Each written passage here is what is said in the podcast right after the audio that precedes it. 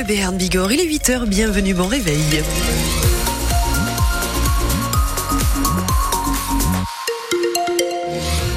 De la pluie au programme aujourd'hui, des températures qui vont de 10 à 12 degrés au max. Et on se parle ce matin des aéroports de Tarbes et de Pau, notamment dans le 6 José, le petit billet d'humeur de la rédaction dans quelques minutes. Et d'abord, on s'informe avec vous, Mathias Kern.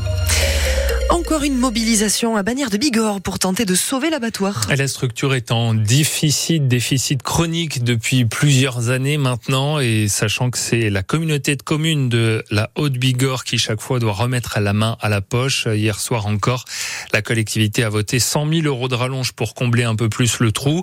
Un peu plus tôt dans la journée, 200 personnes ont donc défilé dans les rues de Bagnères pour euh, dire combien cet abattoir est important pour le territoire. Il y avait notamment dans ce cortège Samuel Samuel Marguet, éleveur, président du comité de soutien de l'abattoir de Bagnères. Il y a même des gens euh, du 64 qui viennent abattre ici. C'est la seule chaîne ovine en tout cas du département.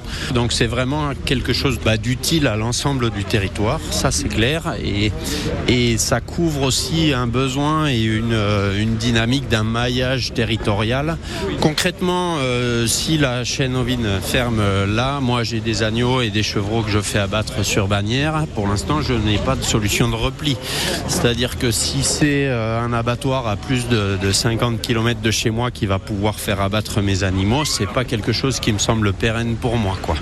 Je pourrais pas à la fois porter la carcasse un jour, aller chercher ensuite l'animal euh, deux ou trois jours après, c'est pas possible. On veut du bien-être animal, ce qui est tout à fait compréhensible, mais euh, il faut pouvoir en avoir les moyens. Plus on rallonge le temps et le parcours jusqu'à l'abattoir, plus on stresse les animaux et moins la viande est bonne d'ailleurs. Des propos recueillis par Yannick Damon dans cette manifestation donc à Bagnères de Bigorre hier. Les élus de la communauté de communes qui ont donc voté cette rallonge 100 000 euros de plus pour combler donc ce déficit cette année en 2023, déficit de 765 000 euros. Le projet de loi immigration a finalement été voté hier soir après une soirée bien agitée. Oui, avec 349 voix pour, 186 contre. Les étrangers en situation régulière euh, désormais, et situation irrégulière régulières désormais n'auront plus droit aux mêmes prestations sociales que les Français. Une victoire idéologique, a déclaré Marine Le Pen. Cette séquence laisse une majorité en crise, une majorité fracturée ce matin, Marie Mollet. Au premier rang, dans l'hémicycle, deux hommes sont assis côte à côte et ne se regardent pas. Gérald Darmanin et Sacha Houlier, le président de la commission des lois qui a voté contre le texte et contre la volonté d'Emmanuel Macron. Il n'est pas le seul. 59 députés de la majorité ont fait défection, comme l'élu Renaissance Éric Botorel. Quand il y a un texte sur l'immigration et voté par l'Assemblée nationale, je m'inquiète. Je, je combat cette formation politique depuis mon plus jeune âge. C'est parmi tous les sujets, celui d'immigration, celui sur lequel il a bâti euh, sa success story. C'est un texte très à droite. Parmi les frondeurs, le patron des députés modem, Jean-Paul Mattei. Pas un détail, lui qui est si proche de François Bayrou, le premier des alliés du président. Comptez aussi des macronistes historiques comme Gilles Legendre, vote contre ce texte inspiré, dit-il, de l'idéologie du Front National. Des critiques balayées par Gérald Darmanin hier, qui griffe cette aile gauche qu'il a tant encombré ces derniers mois. La gauche qui se rapproche du peuple, euh, c'est la protection. Les gens qui subissent euh, les difficultés de la délinquance, ce sont les gens pauvres. Et c'est pas en se bouchant le nez euh, dans le centre de Paris qu'on arrive à régler le problème des Français. Euh, c'est en étant proche du terrain comme nous le faisons avec le président de la République. Mais cette fracture va laisser des traces, souffle un député Renaissance qui mise tout sur une initiative d'Emmanuel Macron pour tenter de ressouder son camp. Alors comment ont voté les sénateurs, les députés des Pyrénées-Atlantiques et des Hautes-Pyrénées? Vous retrouvez le détail ce matin sur francebleu.fr. Jean-Paul Mattei qui finalement s'est abstenu sur ce texte. Josie Poito, euh, député Modem également, a voté contre euh, ce texte. Euh, sans surprise, après les, les députés de gauche ont voté contre, contre donc ce texte. Et Benoît Mournet de la majorité présidentielle a lui voté pour. Donc hier soir, après d'âpres discussions sur ce projet de loi immigration. La Cour d'assises des Pyrénées-Atlantiques a rendu son verdict hier soir après cinq jours d'audience dans cette affaire de la prise d'otage de Lourdes en 2019. Romeo Riscala condamné à 25 ans ans de réclusion criminelle. C'est en fait la même peine que celle prononcée en première instance. Cet homme de 54 ans qui avait séquestré son ex-compagne et son ex-belle-mère. Il avait même tiré au fusil sur elle et sur des policiers à Lourdes euh, lors de l'intervention du raid. Le corps d'un randonneur a été retrouvé en montagne par le PGHM d'Oloron hier dans le secteur de l'Arro au pic d'Ori. C'est un homme de 29 ans qui était parti en randonnée dimanche. Sa famille n'avait pas de nouvelles il a visiblement fait une glissade sur 200 mètres. Il est 8h05 sur France Bleu Béarn Bigorre. Quel avenir pour l'aéroport de Pau? Oui, on se pose la question ce matin en regardant la fréquentation qui ne redécolle pas depuis le Covid à l'aéroport de Pau, alors que c'est le cas à Tarbes et dans d'autres aéroports français. 360 000 passagers ont, environ auront pris euh, l'avion en 2023, sachant que c'était 600 euh, 000 avant la pandémie.